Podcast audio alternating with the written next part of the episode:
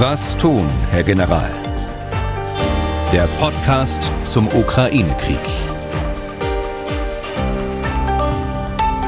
Willkommen dazu. Ich bin Tim Deisinger, Redakteur und Moderator bei MDR aktuell. Mit Ex-General Erhard Bühler schauen wir auf die aktuellen Entwicklungen konkret in diesem Krieg und auf das, was sich drumherum tut, militärisch, militärpolitisch. Tag, Herr Bühler. Danke, Deisinger. Fahrplan heute unter anderem, die Russen drängen weiter auf Gewinne im Osten und Südosten der Ukraine, auch mit einem neuen Oberbefehlshaber an der Spitze. Dann mehr zur befürchteten neuen Großoffensive der Russen und Marder, Leopard und noch mehr sollen wirklich schwere Waffen in die Ukraine geschickt werden. Herr Bühler, es ist viel Bewegung drin derzeit bei den Russen. Nicht nur, dass sie ihre Truppen umgruppieren, sondern auch personell. Es gibt einen neuen Oberbefehlshaber der russischen Truppen in der Ukraine oder überhaupt erst einmal einen Oberbefehlshaber. Dvornikov heißt der General. Bevor wir speziell zu dem kommen, äh, kurz gefragt, was macht das jetzt eigentlich anders? Also ein Oberbefehl über all das, was die Russen tun, hat es doch auch bisher gegeben mit dem Generalstab. Ja, es hat ähm, vier Fronten gegeben mit äh, jeweils einem Befehlshaber, der aus den, die aus den Militärbezirken kamen, die die Truppe äh, stellten, aber es hat keinen örtlichen Oberbefehl für die gesamte Kampagne in der Ukraine, für den gesamten Feldzug in der Ukraine gegeben. Das ist aus dem Generalstab direkt gemacht worden. Und äh, das das konnten wir ja beobachten, dass es keine zusammenhängenden Operationen gegeben hat, auch keine komplexen Luftoperationen zum Beispiel, die grenzüberschreitend von Front zu Front gemacht worden sind. Also all das hat ja schon hingedeutet darauf, dass offensichtlich kein örtlicher Oberbefehl da war. Und das ist jetzt im Zuge der Umgliederung der Truppen offensichtlich erfolgt mit ähm, Alexander Twornikow, äh, ein Veteran aus dem äh, Tschetschenienkrieg und aus dem Syrienkrieg. Und äh, wir werden sehen, was das an Bedeutung hat für die weitere Offensive, die, ja, die wir erwarten können. Reden wir mal noch ein bisschen drüber. Ähm, dem General eilt ja doch kein sonderlich guter Ruf voraus, zumindest was das betrifft, was er anrichtet, wenn er Krieg führt. Ja, das ist, das ist wohl so. Also sein Hintergrund ist, äh, in, er war im Tschetschenienkrieg eingesetzt als Regimentskommandeur damals und äh, er war eingesetzt in Grozny, die Stadt, die dem Erdboden gleichgemacht worden ist im Tschetschenienkrieg äh, 99 2000 bereits. Er war dann Oberbefehlshaber in Syrien der russischen Streitkräfte die Streitkräfte, die das Regime Assad äh, in erheblichem Maße unterstützt haben durch ihre Luftoperationen insbesondere, die äh, in engem Schulterschluss mit der Wagner-Gruppe, über die, über die wir schon mal gesprochen haben, also diese Söldnergruppe, operiert hat und äh, dort nach dem gleichen Muster wie in, in Grozny vorgegangen sind, nämlich äh, Terror über die Zivilbevölkerung, Zerbomben ganzer Städte, um dann die militärischen Ziele zu erreichen. Und äh, das kann der zweite äh, Effekt sein dieses äh, Urbefehlshabers neben einer einer geregelteren äh, Führungsstruktur äh, vor Ort dass man eben alleine durch diese Personalie Angst und Schrecken verbreitet. Und äh, wenn er so vorgeht, wie er bisher vorgegangen ist, dann kann das Schlimmste erwartet werden. In der letzten äh, Folge hatten Sie ja mal gesagt, dass eine solche strategische Offensive äh, dann offenbar unter der Leitung von Herrn Dvornikow äh, noch einige Wochen Vorbereitung bedarf. Was denken Sie, wo stehen die Russen da momentan? Also momentan ist es ja nach wie vor so, dass äh, sie alle Truppenteile abgezogen haben im Norden, aus dem Raum Kiew, aus dem Raum Sumi und ähm, die äh, Truppen nach Russland geführt haben, um sie dort äh, sozusagen aufzufrischen, also das Material zu ergänzen, Personal zu ergänzen, äh, die Motivation äh, wieder nach oben zu bringen, die Moral, äh, die Truppe zu versorgen, umzugliedern. Man muss ja wissen, dass äh, diese Truppenteile sehr starke Verluste hatten, äh, gerade im Raum Kiew, aber auch da bei Sumi.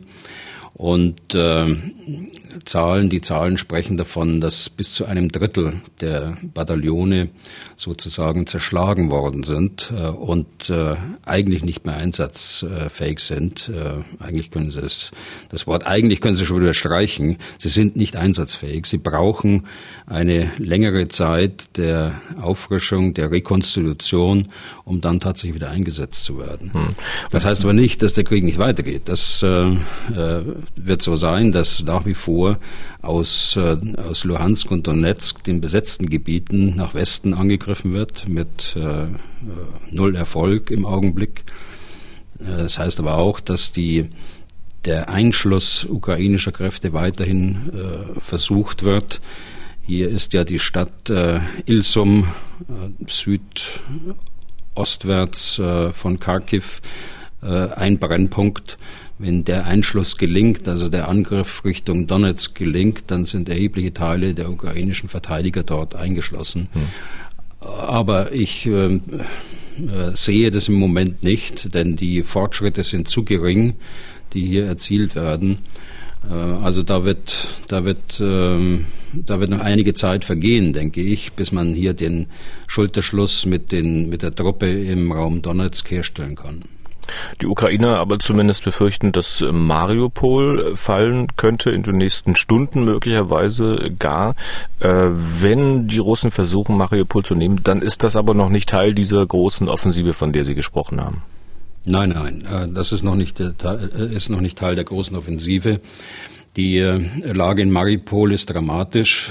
Die, ähm, den Angreifern ist es wohl gelungen, den ähm, innerstädtischen Bereich aufzuteilen in zwei oder drei äh, Gebiete, die noch äh, von den Verteidigern gehalten werden. Sie sind aber dort eingeschlossen mit all der Problematik äh, für die Versorgung und äh, sie stehen unter starkem Bombardement. Äh, also auch hier, wenn äh, Maripol in den nächsten Stunden, Tagen fallen sollte, äh, wird man viel Schreckliches erfahren. Auch wenn die Russen dort äh, das Kommando haben, wird doch das einige oder andere durchdringen äh, über die Zivilbevölkerung, die ja nach wie vor in Maripol ist. Hm. Wir haben heute Morgen, wir haben es jetzt äh, kurz nach zehn äh, wieder an diesem Dienstag. Äh, wir haben heute Morgen natürlich auch die Nachrichten gelesen, dass es da möglicherweise zum Einsatz äh, von chemischen Substanzen, ich sage es mal ganz vorsichtig, gekommen sein könnte. Dazu gibt es noch keine genauen Erkenntnisse. Deswegen klammern wir diesmal an dieser Stelle hier in diesem Podcast auch aus. Ähm, Herr Bühler, aber wenn Mariupol fällt und die Ukraine, die gehen ja davon aus, dass das durchaus bald passieren wird, ähm, dann ist das das ja, dann ist für die Ukraine ja auch ein Symbol gefallen. So haben Sie es, glaube ich, auch mal genannt. Symbole sind ja auch in so einem Krieg wichtig. Was denken Sie, welchen Einfluss das dann auf die Moral in den ukrainischen Truppen haben könnte? Also die ukrainischen Truppen, denke ich, haben sie sich, haben sich äh, in den letzten Tagen oder auch Wochen auch äh, darauf eingestellt, dass der Punkt irgendwann mal kommen wird. Äh, symbolträchtig ist die Stadt ja nicht nur für die Ukrainer, sondern auch für die, für die Russen, äh, muss man sagen. Auch da ist es ein Symbol. Operativ äh, ist es so, äh, dass dann die Landbrücke endgültig geschlossen wird aus dem Raum Donetsk rüber äh, zu dem Landübergang auf die Insel Krim. Also das ist sicher ein Teilziel gewesen von Anfang an. Das hätten die Russen dann erreicht. Aber ich glaube, wir müssen jetzt ähm, über die aktuelle Lage hinwegschauen äh, in die nähere Zukunft, in die mittelfristige Zukunft, äh, wann der, der große Angriff zu erwarten ist, ob es den Russen gelingt, ihre äh, Truppen wieder aufzufrischen und ob es gelingt, äh, weiteres Personal heranzuführen, ob die Truppenteile dann ähm, so gefestigt sind, dass sie eine Offensive auch, dass sie eine Offensive auch tatsächlich durchführen können, wird auch abzuwarten sein. Denn es braucht in der Regel lange Zeit, bis äh, das Personal so integriert ist, dass eine Kompanie, dass ein Bataillon tatsächlich auch ähm, einem Ziel folgend kämpfen kann. Hm. Was wäre denn ähm, ein, ich sag mal, rationales Ziel für die Russen in einer solchen großen Offensive?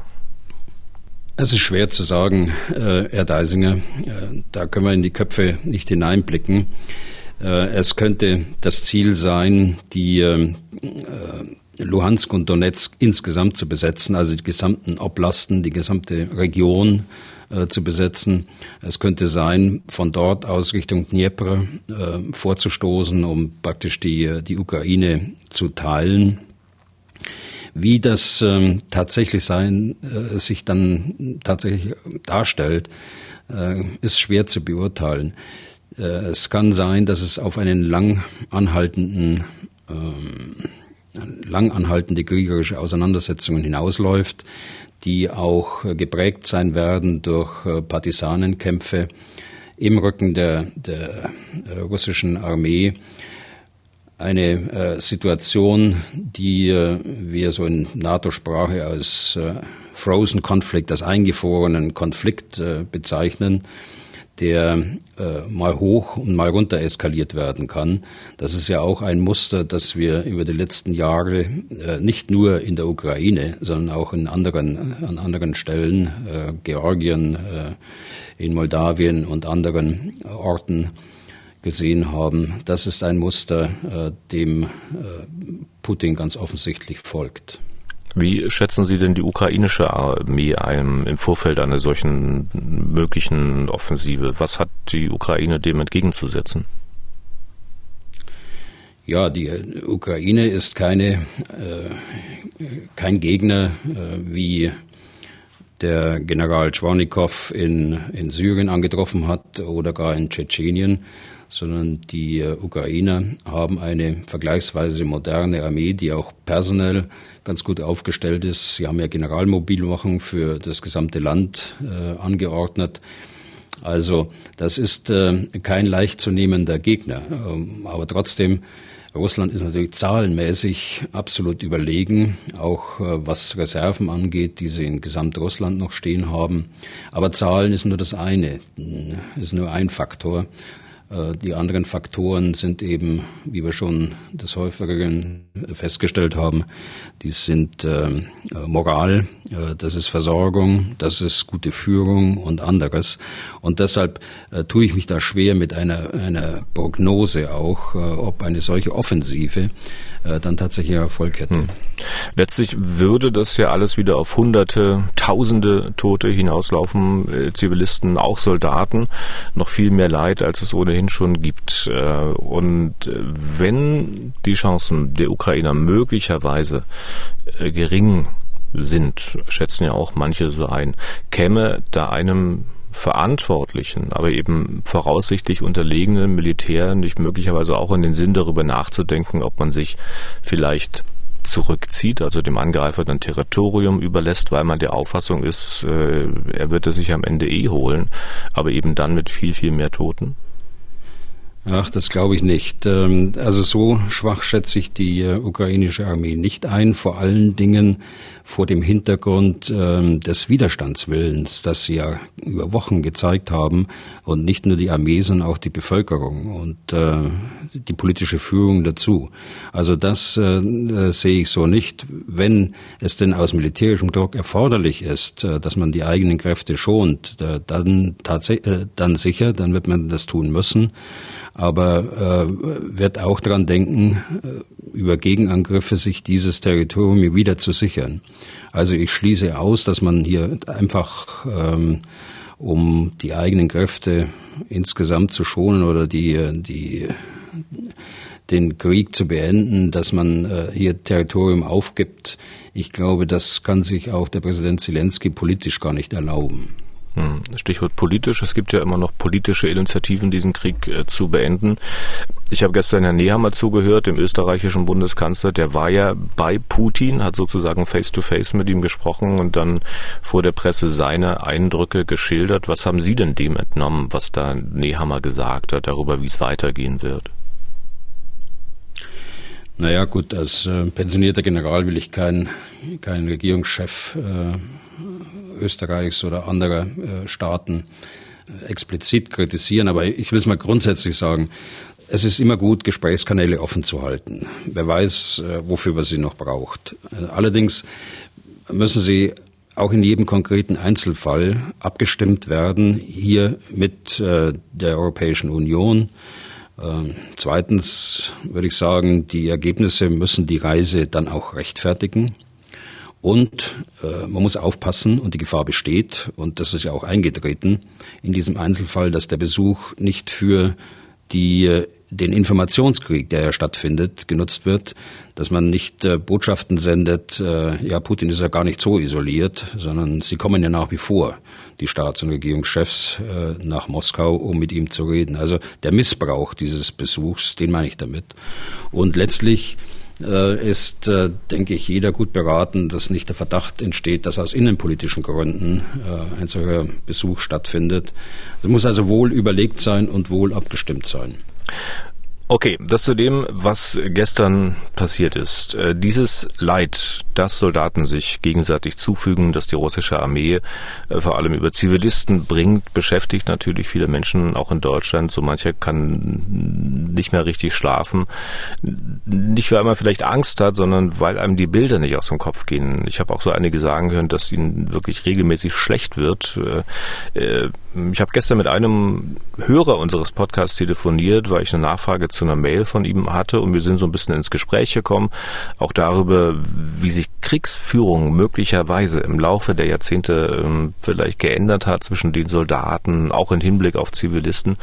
Ja, und dann dachte ich mir, Mensch, lad ihn einfach mal ein in dem Podcast und der sollte jetzt am Telefon sein. Corbinian Sapper, Tag auch zu Ihnen. Grüß Gott, Herr Deisinger. Guten Tag, Herr General. Grüß Gott, haben, gehör, haben wir gehört. Das heißt, Sie sind irgendwo in Bayern und äh, damit wir Ihren Hintergrund mal klar haben und Sie haben auch, wenn ich es recht weiß, militärische Erfahrung? Ähm, ja, militärische Erfahrung äh, klingt wahnsinnig groß.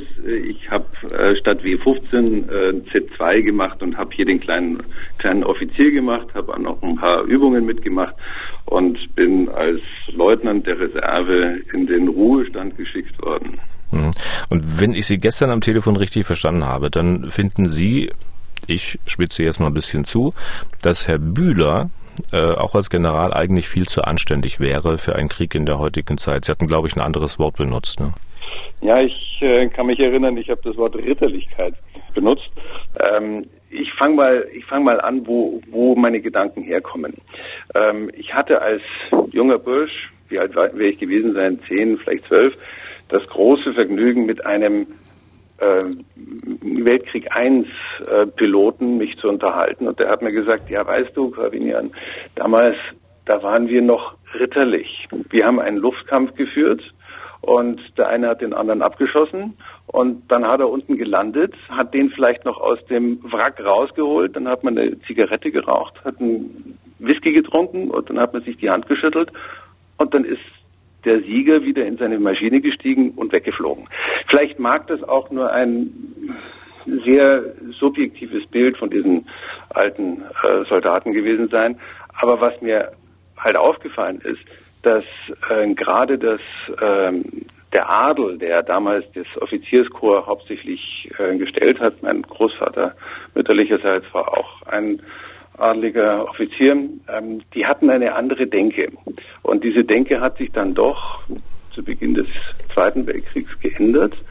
Ähm, der, das Nazi-Deutschland hat ja mit Bombenterror auf England äh, versucht, die Zivilbevölkerung klein zu halten. Bomber Harris hat dann dagegen gehalten oder am Schluss äh, irgendwo den Sack dann versucht zuzumachen.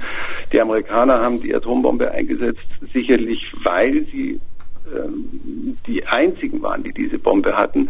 Im, im, im Vietnamkrieg wurde gegen die Bevölkerung ähm, massiv vorgegangen. Ähm, und was ich jetzt sehe, ist natürlich genau das Gleiche. Es soll die Zivilbevölkerung terrorisiert werden. Äh, es soll die, ähm, die Regierung soll unter Druck gesetzt werden nach dem Motto, wir können dieses Leid unseren Menschen nicht weiter hm. antun. Okay, dann frage mal Herr Bühler, sehen Sie das auch so? Ist das auch Ihre Wahrnehmung, also dass sich da im Laufe der Jahrzehnte was geändert hat? Ja, das hat sich geändert, ähm, schon nach dem Ersten Weltkrieg, äh, dann aber auch nach dem Zweiten Weltkrieg äh, durch die Vielzahl von Abkommen ähm, des humanitären Völkerrechts, unter dem Begriff will ich mal alles zusammenfassen, die äh, das Leid der Zivilbevölkerung und unnötiges Leid äh, auch für die Soldaten verhindern soll. Nun darf man aber nicht, ähm, nicht glauben, dass Ritterlichkeit immer eine, eine große Rolle gespielt hat, auch schon im Ersten Weltkrieg. Also der Erste Weltkrieg war auch ein sehr grausamer Krieg, wenn Sie den Einsatz, den großflächigen Einsatz von Giftgas anschauen, die hier an der Westfront insbesondere stattgefunden hat. Also hier war auch ist auch unermesslich viel Leid gemacht worden und äh, unverhältnismäßig viel äh, Kampfkraft eingesetzt worden von beiden Seiten im Übrigen. Aber äh, in Kenntnis dieser dieser Gräuel, dieser Kriegsgräuel im Ersten und im Zweiten Weltkrieg ist ja dann äh, in den 50er Jahren und teilweise in den 40er Jahren, späten 40er Jahren, sind diese Abkommen entstanden, die äh, immer wieder weiterentwickelt worden sind bis in die 90er Jahre hinein, um einfach diese Gewalt auch einzugrenzen. Im Krieg wird Gewalt angewendet. Das, äh, das ist so und das sehen wir auch so. Aber wo ihr, ihr keine Grenzen gesetzt werden, dann wächst sie ins Uferlose und wird auch hemmungslos angewandt. Und äh, teilweise sehen wir es jetzt in diesem Konflikt. Herr General, wenn ich darauf reagieren darf, selbstverständlich war das Leid im Ersten Weltkrieg unermesslich. Aber das war doch hauptsächlich zwischen den, diesen eingesetzten Armeen, zwischen den Soldaten. Der Kampf gegen gegen die Bevölkerung, das wie im Jugoslawienkrieg, das gezielte Vergewaltigen, um die, äh, um die Frauen zu schänden, ähm, um die äh, Zivilbevölkerung zu demoralisieren, das war doch im Ersten Weltkrieg nicht der Fall. Und ja, ähm, es ist gut, dass es diese Abkommen gibt und dass es die, die Regelungen gibt, aber ähm, Ausraster hat es auch im Vietnamkrieg gegeben. Ähm, das sind ja dann diese Dinge, die immer wieder genannt werden, ähm, als Beispiel, dass die Amerikaner sich äh, auch wie Bestien verhalten haben. Ähm, aber um was es mir geht, ist, das waren Ausraster auf der unteren Ebene. Das war sicherlich nicht bis ganz rauf angeordnet oder von ganz oben angeordnet. Und mir scheint jetzt durch eine gezielte Bombardierung flächenmäßig von Städten, jetzt von äh, Schiffsartillerie aus, ähm, der gezielte Einsatz von, ähm, von Vakuumbomben auf Städte, der gezielte Einsatz von Streubomben auf Städte, wo Zivilbevölkerung ist, das hat eine, irgendwie eine ganz andere Dimension. Das ist mittelalterliche Barbarei. Das ist so wie die, die, die Schweden, die durch Deutschland gezogen sind und alles niedergemacht haben. Ja, meine, Übrigens, die Katholiken auch. Ja, meine Frage dabei wäre natürlich auch, wenn es tatsächlich sich da was geändert hat, so wie Sie es wahrnehmen, Herr Sapper. Ähm, Herr Bühler, warum hat sich das geändert? Also wenn man, wir sollten auf die Gegenwart schauen. Ich meine, die, die Vergangenheit ist wichtig äh, zu verstehen, aber schauen wir mal auf die Gegenwart. Äh, und da ist es tatsächlich so, wie Herr Sapper sagt. Äh, das ist eine systematische Anwendung von Gewalt gegen die Zivilbevölkerung. Das ist, sind äh, Kriegsverbrechen, die systematisch angewandt werden oder wenn schon nicht angeordnet, dann zumindest geduldet werden von der Führung äh, vor Ort.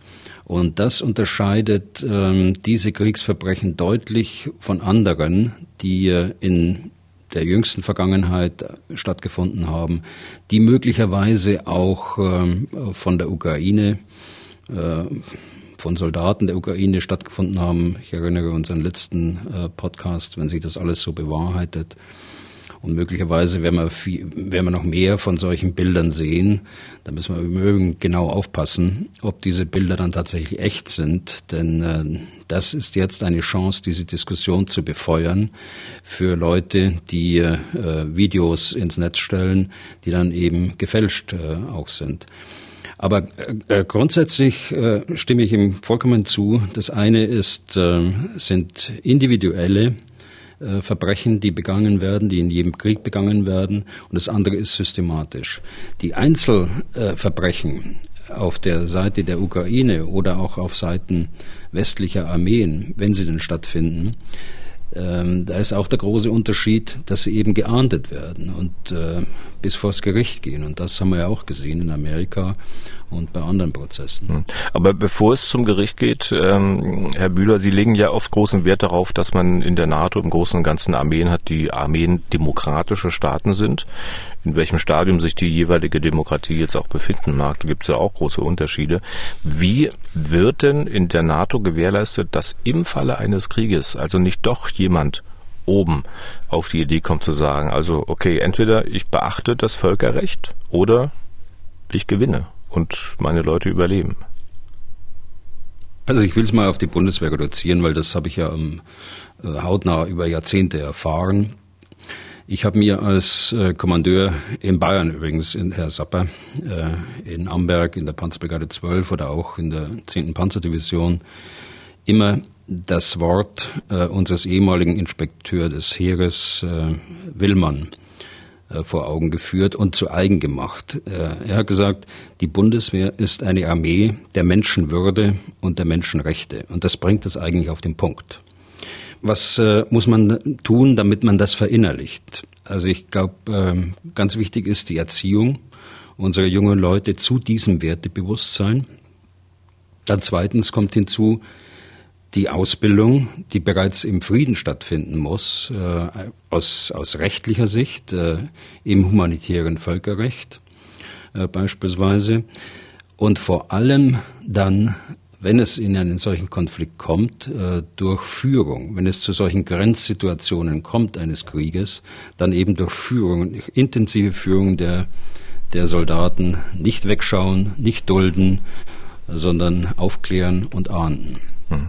Dann würde ich sagen, machen wir zu diesem Thema an der Stelle mal einen Punkt, hoffen, dass nie eine NATO-Armee in diesen Krieg hineingezogen wird. Danke erstmal, Herr Sapper. Ich will Sie aber nicht entlassen, ohne dass wir mal darauf zu sprechen kommen, was der eigentliche Ansatz oder das eigentliche Anliegen Ihrer äh, Mail war, die eigentliche Frage. Ähm, die ist sozusagen quasi doppelt gekommen, auch von Ingo Hovenga. Ich lese mal kurz seine Mail vor. Ähm, ich verfolge, wie viele von uns, das Geschehen in der Ukraine, bin zutiefst erschüttert über die real existierende Unmenschlichkeit. Folgende Frage. Für wie wahrscheinlich, Herr Bühler, halten Sie es, ist, dass der Truppenabzug jetzt beziehungsweise der Rückzug von Kiew das Feld frei macht für den Einsatz einer großflächigeren Waffe. Mit freundlichen Grüßen Ingo Huwenger aus Oberramstadt. Und Sie, Herr Sapper, die ergänzen da quasi in Ihrer Mail noch, also bis jetzt haben weder die UN noch der Westen, Schrägstrich die NATO, klar zu verstehen gegeben, dass der Einsatz chemischer oder gar atomarer Gefechtsköpfe entsprechende Reaktionen nach sich zieht. Putin könnte also irgendwann diese Karte spielen. Warum nicht jetzt? Darf ich dann noch ergänzen, wenn dem wenn das wirklich richtig ist, was in der Presse äh, berichtet wird, dass chemische, wie auch immer, Waffen jetzt über Mariupol eingesetzt worden sind, dann ist das eine weitere Eskalation, die Putin hier vorantreibt. Ja. Und jetzt die Antwort von Herrn Bühler. Ja, das, das wissen wir noch nicht, äh, Herr Sapper. Das war jetzt eine erste ja, Meldung. Das waren chemische Substanzen. Äh, aber auch das wissen wir noch nicht genau. Also da müssen wir noch ein bisschen abwarten, finde ich, mit, mit diesem Urteil. Äh, aber zurückkommend auf, äh, auf Ihre beiden Fragen und zunächst zu Herrn Hovenga. Der Rückzug der Russen musste sein. Sie haben die Schlacht um Kiew verloren. Sie haben so starke Verluste äh, erlitten, dass sie es machen mussten. Und das ist ja nicht in einem geordneten Rückzug äh, äh, gemacht worden, sondern das, äh, sah ja fast fluchtartig an, äh, aus, in welcher Geschwindigkeit dieser Abzug äh, vonstatten gegangen ist. Er ist sicher nicht erfolgt, um Raum frei zu machen, äh, wie Herr Wenger sagt, äh, für einen großflächigen äh, Angriff oder für einen Einsatz einer großflächigeren Waffe, glaube ich, war äh, sein, seine, seine Ausdrucksweise. Äh, sondern es ist erzwungen worden durch die äh, energische Abwehr der, der äh, ukrainischen Armee und den Widerstand der Bevölkerung. Ob jetzt äh, Russland mit einer großflächigeren Waffe mh, reagiert und das wären chemische Waffen, das wären nukleare Waffen. Ich halte das für unwahrscheinlich, denke ich. Denn äh, dann würde Putin tatsächlich auch äh, die letzten seiner Unterstützer, äh, möglicherweise mit Ausnahme von Nordkorea und Syrien, verlieren. Auf jeden Fall würde sich nach meiner Einschätzung China dagegen wenden. Und es ist auch nicht so, äh, dass die NATO und die Europäische Union nichts äh, zugesagt hätte zu, äh, zum Einsatz chemischer Waffen oder gar Nuklearwaffen. Es ist von schwerwiegenden Konsequenzen gesprochen worden, wenn das, wenn das stattfindet. Es ist offen gelassen worden, was die Konsequenzen tatsächlich sind. Und das ist auch gut so, dass man das jetzt nicht im Vorfeld bereits bekannt macht. Aber schwerwiegende Konsequenzen wird das haben. Und dessen glaube ich, äh, ist sich Putin und auch die Befehlskette äh, von ihm aus in die strategischen Truppenteile, die über solche Waffen verfügen, äh, das würde ich einschließen, diese Befehlskette, dass denen das auch klar ist. Also, Herr Sapper, Und Sie dürfen nochmal, Sie dürfen die Unterstützung Chinas nicht riskieren. Das ist äh, für mich auch klar. Das ist der politische Aspekt dabei. Ja. Also Herr Sapper, die Frage ist hoffentlich beantwortet. Äh, wir haben es wieder gehört, Spekulation ist äh, natürlich nicht die Lieblingsdisziplin von Herrn Bühler. Herr Sapper, danke fürs interessierte und aufmerksame Podcast hören. Danke, dass wir Sie heute dabei haben durften und wir wünschen Ihnen noch einen angenehmen Tag. Ich habe mich zu bedanken. Herzlichen Dank. Danke, Herr Sapper. Weiter so. Danke. Und wir, Herr Bühler, wollen wir noch ein paar wenige Minuten weitermachen. Nun noch zu einer Debatte, die auch weiter sehr engagiert geführt wird. Welche Waffen braucht die Ukraine? Welche Waffen sollte der Westen liefern? Auch schwere äh, Waffen. Ähm, wie sehen Sie das? Also die Entscheidung äh, scheint ja gefallen zu sein in der Bundesregierung. Es gibt ja die Aussage unserer Außenministerin dazu, dass jetzt auch schwere Waffen geliefert werden müssen oder sollten. Ich halte die Entscheidung für richtig, für mittelfristig geboten äh, und erst recht langfristig geboten. Denn nochmal, das ist eine langwierige und äh, langanhaltende Konfliktsituation, auf die sich die Ukraine und wir hier im Westen einstellen müssen. Der frühere die, militärische Berater von Frau Merkel, also der früheren Bundeskanzlerin, Herr Fahrt, also auch ein äh, Ex-Militär ähm, mit Generalsrang, ähm, der ist dagegen, schwere Waffen zu liefern, weil er sagt, das könnte in einen dritten Weltkrieg führen. Das, diese Gefahr sehen Sie nicht? Also ich kenne äh, Herrn Fahrt sehr gut. Äh, wir kennen uns seit Jahrzehnten. Wir waren hier gemeinsam an der Führungsakademie. Da bin ich im Übrigen auch heute äh, gerade an unserer gemeinsamen Ausbild Ausbildungsstätte. Insofern haben wir schon gemeinsame Gedanken. Äh, nun habe ich das Interview nicht gehört äh, oder auch noch nicht gelesen. Ich habe nur die Schlagzeile gelesen dazu.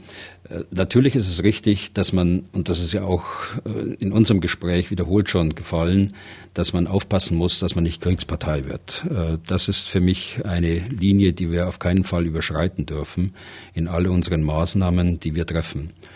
Nur die Ukraine macht von ihrem Selbstverteidigungsrecht Gebrauch und äh, darf von anderen Staaten in ihrem Selbstverteidigungsrecht unterstützt werden durch Vorräte, auch durch Waffen, äh, durch Munition. Äh, ich denke nicht, dass äh, Russland den Konflikt mit der NATO äh, in dieser Frage der schweren Waffe, Waffen riskieren will. Dazu ist Russland zu schwach insgesamt. Dazu ist die NATO zu stark und auch äh, Putin wird einen Nuklearkrieg deshalb nicht riskieren. Hm. Dann kommen wir mal konkret äh, zu ein paar äh, Waffensystemen. Nummer eins, ähm, Rheinmetall, also Waffenhersteller, sagt, wir haben da mal noch 50 Leopard 1 Panzer, die wir im Laufe der Zeit, da muss man sich ja in Monaten rechnen, wieder fit machen könnten. Was halten Sie davon, die in die Ukraine zu liefern? Also das sind ja äh, Panzer, die lange bereits aus der Bundeswehr ausgeschieden sind, seit Jahrzehnten, die äh, äh, Rheinmetall ganz offensichtlich dort eingelagert hat. Das sind Rückläufe aus anderen NATO-Staaten, die auch den, den Leopard 1 genutzt haben und auf Leopard 2 umgestiegen sind, auch bereits vor Jahrzehnten. Wenn das Sinn macht, dass man die, so wie Rheinmetall sagt, sie kurzfristig so herrichten kann, dass die Ukraine sie benutzen kann und die Ukraine äh, sie haben will, dann äh, ist das ein kreativer Weg, äh, so wie die Außenministerin gesagt hat, um äh, schnell schwere Waffen die den entsprechenden Schutz haben, aber auch die Beweglichkeit und die Feuerkraft haben, die Verteidigung zu unterstützen. Das ist dann sicher eine geeignete Waffe dazu. Mhm. Dann Nummer zwei, das ist der Schützenpanzer Marder. Der ist ja noch teilweise im Bestand der Bundeswehr und hier gibt es Vorschläge, fast so eine Art ja, Ringtausch zu machen. Also Marder der Bundeswehr plus Haubitzen der Bundeswehr, die gehen an die Ukraine und die Industrie sagt, wir haben ja noch ein paar Exemplare davon auf dem Hof stehen, wir peppen die wieder auf und geben die dann der Bundeswehr als Ersatz für die, die in die Ukraine gehen sollen. Funktioniert sowas? Also da geht mir die Kreativität unserer Industrie zu weit. Und das ist nicht nur Rheinmetall, sondern es ist auch äh, KMW, die den Vorschlag, den gleichen Vorschlag oder, äh, oder einen ähnlichen Vorschlag gemacht haben in Bezug auf die Panzerhaubitzen. Das reißt Löcher in die Bundeswehr und die Bundeswehr hat bereits äh, genügend Löcher. Und ich habe äh, schon mal hier gesagt, wir dürfen die Verteidigungsfähigkeit äh, unseres eigenen Landes nicht riskieren. Wir haben, wenn wir jetzt auf den Marder schauen, äh, wir haben nach wie vor vier Bataillone der Panzergrenadiere von neun, die mit dem Marder ausgerüstet sind. Äh, vier weitere sind, äh, haben schon den neuen Puma und ein Bataillon in Munster ist in der Umrüstung. Also wir sprechen von vier Bataillonen. Marder ist nicht nur ein, ein Schützenpanzer. Marder ist ein Waffensystem insgesamt. Äh, hatte eine Besatzung von äh, neun Soldaten und äh, dieses Waffensystem zeichnet sich dadurch aus, dass die Soldaten abgesessen und auch aufgesessen auf dem Panzer äh, kämpfen können. Also je nachdem, wie es die Situation, das Gelände es erfordert. Das erfordert aber eine enorme, auch der Waffenmix, der auf, auf so einem Fahrzeug drauf ist, von der, von der Bordmaschinenkanone über die Panzerabwehrwaffe, über die Handwaffen, Panzerfaust, Maschinengewehre, Sturmgewehre, ähm, bei bestimmten Einsätzen ähm, Scharfschützengewehr, Fliegerfaust und so weiter. Dieser Waffenmix alleine und die Beweglichkeit erfordern ein Zusammenspiel dieser äh, neun Personen an Bord und äh, abgesessen eben äh, das Zusammenspiel zwischen Panzer, auf dem eine Restbesatzung zurückbleibt, und den abgesessenen Soldaten, dass man nicht von heute auf morgen erlernen kann, sondern das dauert alles Zeit. Und wenn ich mir den Kommandanten anschaue eines solchen Waffensystems, der hat eine Ausbildung von zwei bis drei Jahren, bis er soweit ist, dieses Waffensystem zu beherrschen.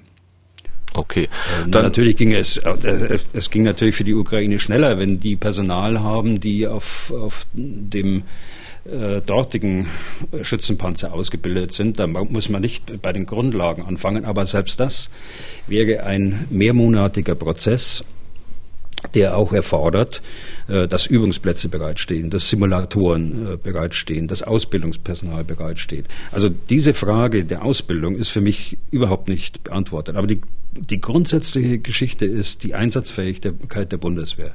Noch mehr Material wegzunehmen heißt, dass man noch weniger Personal, das ja da ist in diesen Bataillonen, ausbilden kann. Wir haben das schon bei der Pandemie gesehen, dass über Monate hinweg die Soldaten von der Ausbildung ferngehalten worden, äh, ferngehalten äh, worden sind. Und äh, äh, das kann man heute am Ausbildungsstand der Panzergrenadierbataillone hier an diesem Beispiel auch deutlich sehen. Hier gibt es Nachholbedarf an Richtschützenausbildung, an Fahrerausbildung, an Kommandantenausbildung und, und, und. Ähm, die geschlossen werden muss. Und wenn Sie denen das Ausbildungsgerät wegnehmen, dann äh, kann die, können die Zusagen an die NATO hinsichtlich der Bündnisfähigkeit, hinsichtlich der Bündnisverteidigung, muss ich sagen, nicht erfüllt werden. Und das dürfen wir nicht riskieren. Äh, man darf auch nicht vernachlässigen, äh, dass äh, die, die, das Großgerät, die schweren Waffen nicht in dem Maße verfügbar sind, äh, wie wir es gerne hätten.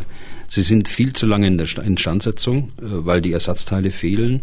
Sie sind äh, in der Industrie äh, für die Kampfwertsteigerungen und es ist eine Kapazitätsfrage, auch in unserer Industrie. Wir sind gewohnt, unser Auto zum, zum Kundendienst alle zwei Jahre zu geben. Das dauert einen Tag, maximal zwei Tage, ist er zurück. Ein Panzer geht in die, äh, in die Industrie für Fristenarbeiten, nennt man das bei der Bundeswehr. Und äh, diese Fristenarbeit, F4 für Spezialitä äh, Spezialisten, das ist alle zwei Jahre, ist das fällig, das dauert im Augenblick ein halbes Jahr. Das heißt, ein halbes Jahr ist der Panzer nicht äh, vor Ort. Das heißt, es ist halt wirklich eine, eine kritische Ressource zur äh, Ausbildung unserer Soldaten, die dann vor Ort fehlt, äh, zusätzlich fehlt. Mhm. Okay, und dann die Nummer drei, was die Waffensysteme betrifft. Da war etwas aus der Slowakei zu vernehmen, das hm, für einiges Erstaunen gesorgt hat. Die Slowakei hat ja S-300 Flugabwehrraketensysteme und bisher gesagt, na, die Dinger, also die sind aus sowjetischer Produktion noch, die brauchen wir unbedingt, um unser Land verteidigen zu können. Nun die Kehrtwende, nun sagt man ihr in der Ukraine, ihr könnt das System haben. Frage ist, wieso, Herr Bühler, brauchen die es tatsächlich nicht mehr? Ja, also es sieht auf den ersten Blick verwunderlich aus, dass äh, so ein kleines NATO-Land einfach seinen Schutzschirm abgeben kann an die Ukraine. Äh, aber man verkennt und auch in der, in der öffentlichen Diskussion darüber, über diese, über diese Abgabe von, von Waffensystemen der Flugabwehr, dass die NATO sich verpflichtet hat, für den Schutz der, Slo der Slowakei gerade zu stehen. Das heißt, Deutschland hat aktuell schon Patriot-Raketen in die Slowakei äh, verlegt, um der Slowakei den nötigen Schutz zu bieten. Und äh, man darf erwarten, dass das auf Rotationsbasis mit äh, den Niederländern und mit den USA, die über die gleichen Waffen verfügen, die gleichen Patriots verfügen, dass es auf Rotationsbasis dann auch weitergeht. Das heißt, hier ist ein sinnvoller Schritt gemacht worden. Die S-300 ist ein System, das die in der Ukraine selbst da ist. Es äh, kommt aus dem ehemaligen Warschauer Pakt-Staaten. Äh, das kennen sie, das können sie betreiben. Und der Effekt dass äh, die Verteidigungsfähigkeit der, der Slowakei gefährdet wird oder der Nebeneffekt, der wird dadurch aufgefangen, dass äh, Deutschland und andere eben den Schutz für die Slowakei übernehmen. Macht also, äh, ist kreativ und macht absolut Sinn.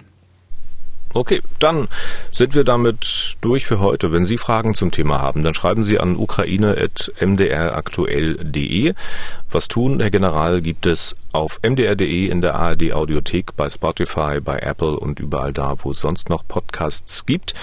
Herr Bühler, wir hören uns diesmal nicht am Freitag, ist ja Karfreitag wieder, sondern erst äh, nächste Woche, Dienstag nach Ostern. Bis dahin und vielen Dank für heute. Danke, Herr Deisinger. Was tun, Herr General? Der Podcast zum Ukraine-Krieg.